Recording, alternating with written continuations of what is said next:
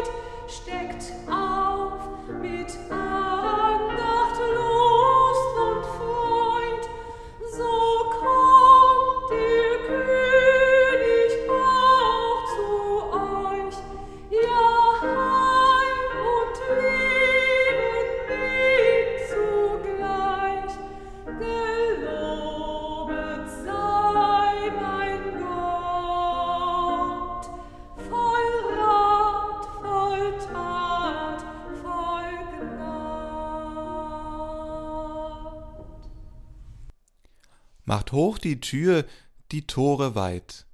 Der Herr kommt. Lasst uns ihn anbeten mit Worten aus Psalm 24.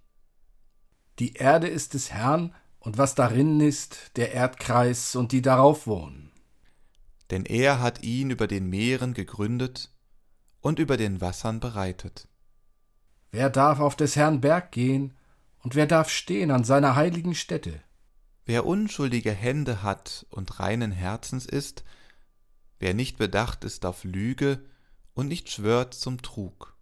Der wird den Segen vom Herrn empfangen und Gerechtigkeit von dem Gott seines Heiles. Das ist das Geschlecht, das nach ihm fragt, das da sucht dein Antlitz, Gott Jakobs.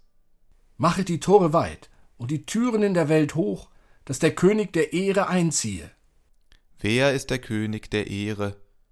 Es ist der Herr, stark und mächtig, der Herr mächtig im Streit. Machet die Tore weit und die Türen in der Welt hoch, dass der König der Ehre einziehe. Wer ist der König der Ehre? Es ist der Herr Zebaoth, er ist der König der Ehre. Er sei dem Vater und dem Sohn und dem Heiligen Geist, wie es war im Anfang, jetzt und immer da und von Ewigkeit zu Ewigkeit. Amen. Lasst uns beten. Herr, du kommst uns näher als die Luft, die wir atmen, als das Licht, das uns erleuchtet, und die Freude, die unser Herz erwärmt. Als Wartende sehen wir dir, der du kommst, entgegen, als Hoffende ahnen wir, dass dein Trost unser Elend verwandeln kann. Als von dir Beschenkte können wir frei werden, dir die Ehre zu geben und die Liebe zu unseren Mitmenschen auszubauen. Lass die Dankbarkeit für unser Leben und das Vertrauen in dich unseren Alltag prägen, nicht nur im Advent, sondern solange wir auf dich warten. Heute, morgen und bis in Ewigkeit. Amen.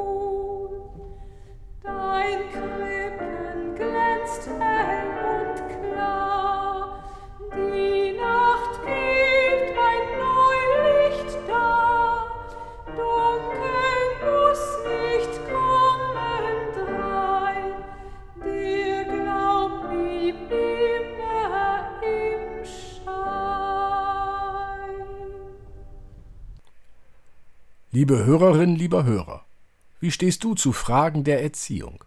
Bevorzugst du einen bestimmten Erziehungsstil? Welcher Lehrer oder welche Lehrerin hat dich beeindruckt? Haben Vater oder Mutter immer den richtigen Ton getroffen? Spielten neben Zurechtweisungen auch Züchtigungen eine Rolle? Der jetzt zu hörende Text will einer ganzen Kirchengemeinde erzieherisch etwas sagen. Für uns sind diese Worte nicht auf Anhieb verständlich und dem Engel der Gemeinde in Laodicea schreibe, das sagt, der Amen heißt, der treue und wahrhaftige Zeuge, der Anfang der Schöpfung Gottes. Ich kenne deine Werke, dass du weder kalt noch warm bist. Ach, dass du kalt oder warm wärest. Weil du aber lau bist und weder warm noch kalt, werde ich dich ausspeien aus meinem Munde. Du sprichst, ich bin reich und habe mehr als genug und brauche nichts, und weißt nicht, dass du elend und jämmerlich bist, arm, blind und bloß. Ich rate dir, dass du Gold von mir kaufst, das im Feuer geläutert ist, damit du reich werdest, und weiße Kleider, damit du sie anziehst und die Schande deiner Blöße nicht offenbar werde, und Augensalbe, deine Augen zu salben, damit du sehen mögest. Welche ich lieb habe, die weise ich zurecht und züchtige ich. So sei nun eifrig und tue Buße. Siehe, ich stehe vor der Tür und klopfe an. Wenn jemand meine Stimme hören wird und die Tür auftun, zu dem werde ich hineingehen und das Abendmahl mit ihm halten und er mit mir. Wer überwindet, dem will ich geben, mit mir auf meinem Thron zu sitzen, wie auch ich überwunden habe und mich gesetzt habe mit meinem Vater auf seinen Thron. Wer Ohren hat, der höre, was der Geist den Gemeinden sagt. Liebe Hörerin, lieber Hörer, lauwarmes Wasser kann ganz angenehm sein, doch eignet es sich nicht für alles.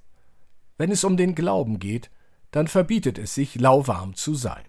Entweder lässt mich der Glaube kalt, oder ich glaube mit dem Herzen, also koche ich förmlich. In der katholischen Kirche lässt sich gerade beobachten, wie dort die Frage gestellt wird, ob die Kirchenoberen für den Glauben kochen oder nur an ihr eigenes Süppchen denken. In der evangelischen Kirche stehen auch schwierige Antworten an. Sind Gebäude wichtiger als der Glaube? Muss die Pfarrerin oder der Pfarrer für alles zuständig sein? Ist die eigene Kirchengemeinde das einzig Wichtige? Diese Krisen könnten wir als erzieherische Maßnahmen Gottes ansehen. Erziehen heißt ja nicht gleich bevormunden. Ich rate dir, dass du Gold von mir kaufst, das im Feuer geläutert ist, damit du reich werdest, und weiße Kleider, damit du sie anziehst, und die Schande deiner Blöße nicht offenbar werde, und Augensalbe, deine Augen zu salben, damit du sehen mögest. Der Text fordert auf, das wirklich Wichtige in den Blick zu nehmen, und da beginnen die Diskussionen. Was ist das wirklich Wichtige? Wenn jemand meine Stimme hören wird und die Tür auftun, zu dem werde ich hineingehen und das Abendmahl mit ihm halten und er mit mir. Die Tür öffnen und Gott hineinlassen. Das ist das Wichtige. Gott nur halb reinlassen, das geht nicht. Es ist nur ganz oder gar nicht möglich. Wer seine Hand an den Pflug legt und sieht zurück, der ist nicht geschickt für das Reich Gottes, so formuliert es Jesus im Lukasevangelium. Zusammen mit unserem Text heute ist die Aufgabe an uns, überwindet den Impuls zurückzublicken, lasst die Vergangenheit Vergangenheit sein. Kirchengemeinde, wie sie 1950 1960, 1970 oder 1980 war, ist vergangen. Vorbei. Gott aber wird kommen. Seid bereit, ihm die Tür zu öffnen. Nach vorn schauen, das Alte ruhen lassen, es vergangen sein lassen, sich neu auf Gott vorbereiten, sich neu auf Gott einlassen, womöglich mit der Nachbargemeinde oder mit den Nachbargemeinden? Ja, das Denken von Kirchengemeinden als rivalisierende Fanlager. Hier die Roten, da die Blauen, hier wir, dort ihr. Dies gilt es zu überwinden. Gemeinsam die Tür für Gott öffnen. Gemeinsam die Menschen einladen, sich auf Gott einzulassen. Dafür gilt es so einiges zu überwinden. Amen.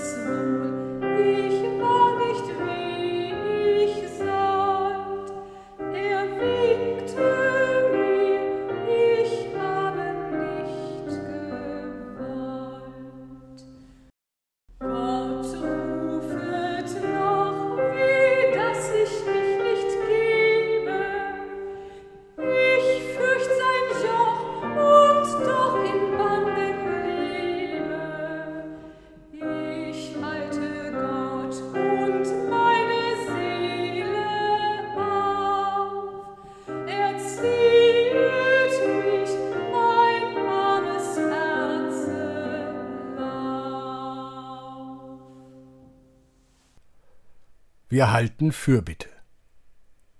Herr, wir bereiten uns in diesen Wochen auf deinen Advent vor. Während wir auf dich warten, kommst du uns entgegen. Du öffnest unsere Herzen für deine Liebe und deine Nähe. Lass uns dein Wort hören als die Einladung, mit dir zu leben. Befreie uns von den Lasten der Vergangenheiten und fange unsere Ängste vor der Zukunft auf mit deinen bergenden Händen, damit die Zukunft uns nicht zerreißt. Du kennst unsere Holzwege und Sackgassen, die Zeiten und Situationen, in denen wir dich vergessen oder aus den Augen verlieren. Herr, liebender Gott, trotz aller Schuld und Selbstgerechtigkeit erwartest du unsere Rückkehr zu dir, so zuversichtlich wie ein Vater und eine Mutter, die ihr Kind nach langer Abwesenheit wieder aufnehmen und in ihre Arme schließen.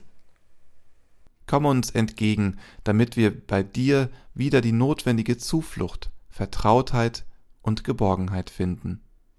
Amen. Und so lasst uns beten, wie es uns der Herr durch seinen Sohn Jesus Christus gelehrt hat.